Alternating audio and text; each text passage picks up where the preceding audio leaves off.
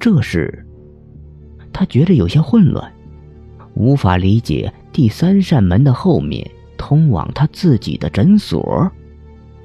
难道他也在书中？他的故事也是一本书？是风爷的构想，还是杨百川设下的骗局？可杨百川会骗他，但杨子怡不会骗他呀。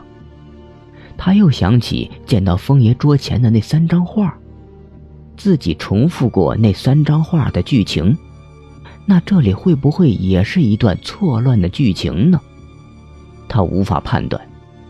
虽然在自己的办公室里，但他反而觉着周围的事物都有些奇怪，但又说不出哪里奇怪。他伸出手掌，决定先返回二楼走廊再说。空空的手掌，方墨闭上眼，又睁开眼，但手掌还是空空的，什么都没有。光点在哪里？心毛在哪里？他重复了几次，还是没有从手掌里召唤出光点明明已经掌握了妖灵，明明已经坚定了信念。连方魔都肯定他已经重新找回了心毛，而他却什么都感觉不到。他坐在办公桌前思考了很久，都无法解释为什么自己会再次失去心毛。直到肚子饿了，没错，肚子传来了恶意。这种情况，方木还是第一次遇上。在潜意识世界里，怎么会感觉到饿呢？他进入这里的时候是下午两三点钟，他状态很好，那时候不会饿，在这里也不会饿才对。他捏捏眉心，目光忽划过手表，六点了。他一般都是六点前去隔壁小吃街买饭，六点感觉到饿意很正常。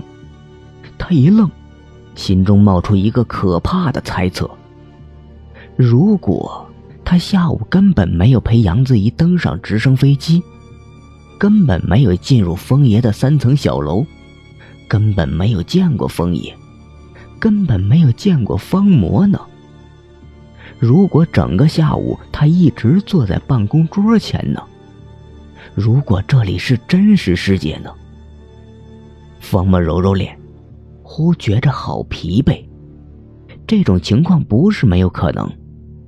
他下意识摸摸口袋，口袋里没有魔方。因为上次事故后，魔方在两个世界中都失去了作用，所以他放弃了将魔方放入口袋的习惯。在现实，一切什么都没有发生。他又捋了一遍思路。如果之前的事情都发生了，他推开了第三扇门，进入了另外一个以风野小说构造的潜意识世界，那么，他一定可以在掌心中重新召唤出魔方，这一点毋庸置疑。他之前成功过，真真实实，一圈又一圈，一层又一层。方墨觉得自己已经疯了，口好渴，好渴，头一边胀，口一边渴，渴得他双手发抖。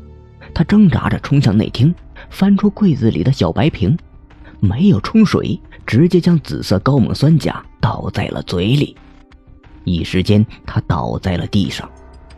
刺激的气味，火辣辣的口腔，快燃烧起来的喉咙。这种状态竟然让方墨觉着很舒服。一个下午，他哪里没有去，只是坐了一下午。多么讽刺的生活，多么讽刺的人生。等等，方墨坐起身，想起一件事情：如果自己一下午什么都没有做，那么杨百川的计划呢？他迅速冲向大厅，翻出手机。没有未接来电。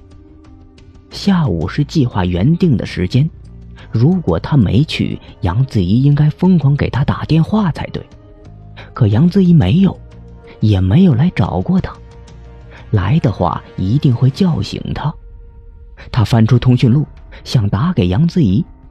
究竟是计划有变，还是他错过了什么？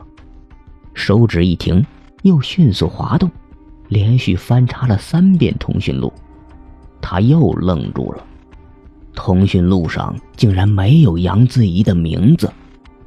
他觉着好可笑，无论在哪个世界，通讯录上怎么会没有杨子怡的名字呢？